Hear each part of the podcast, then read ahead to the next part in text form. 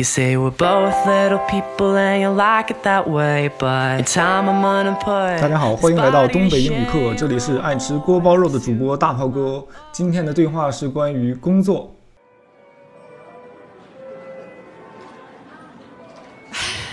Oh, look. There's Caroline and her boyfriend. She's always going on about him at the office.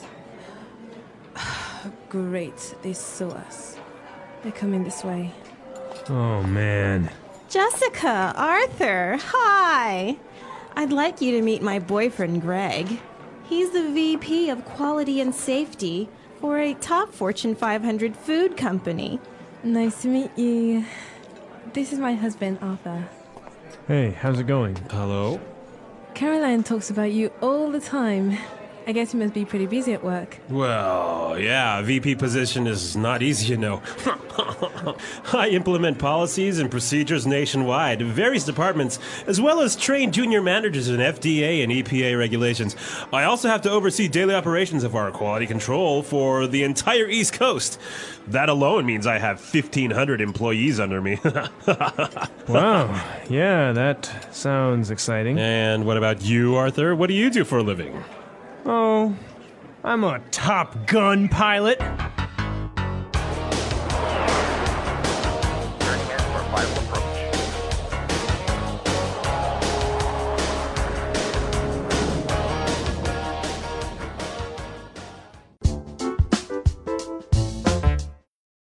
啊，对话结束啊，听起来还是一个 Top Gun Pilot 更酷一点啊，比 VP 还要爽一点点，对吧？ 好了，这个对话很短，当然知识点也还是有几个的。第一个知识点叫 She's always going on about him at the office。呃，他说在 office 里啊，在这个办公室啊，他没完没了的总说他。呃，这 always 这个词儿首先特别的灵动啊，就是有点抱怨他总干什么什么事儿啊，总去 going on about him。Go on about 是 talk about 的意思啊，就是总谈论到她的男朋友。Going on about him at the office。啊，这时候这几个朋友就见面了啊，虽然挺不情愿了。见面之后呢，他就这个女朋友介绍了，说我男朋友是个 VP，呃，VP 大家可能经常听说啊，他是副总裁的意思啊，就是他他是一个缩写，是 Vice President 的缩写啊，副总裁，在一个什么公司呢？啊，Top Fortune 500。就是世界财富五百强啊，还是个 food company 食品方面的公司啊。这个语气当中充满了自豪跟炫耀啊！大家学英语的时候，不光要学表达方式，这个语气啊也可以学一学。然后就到了这个总裁啊、副总裁自己表演的时间，他就说了一大堆。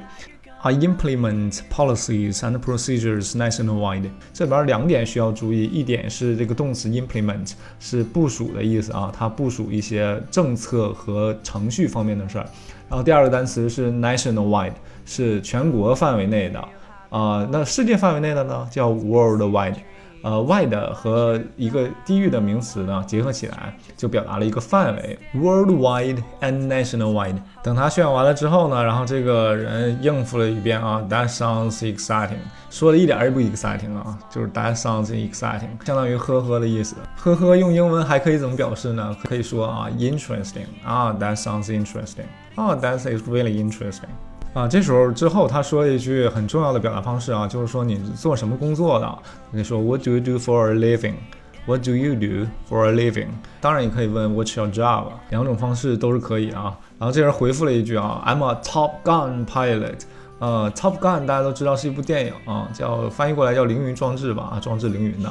啊、t o p Gun pilot 就是说我是一个就像一个特工的一级的这种飞行员，听起来是不是更酷？就 BGM 就响起来，大家再听一遍对话吧。 Oh, look. There's Caroline and her boyfriend. She's always going on about him at the office. Great, they saw us. They're coming this way. Oh man. Jessica, Arthur, hi.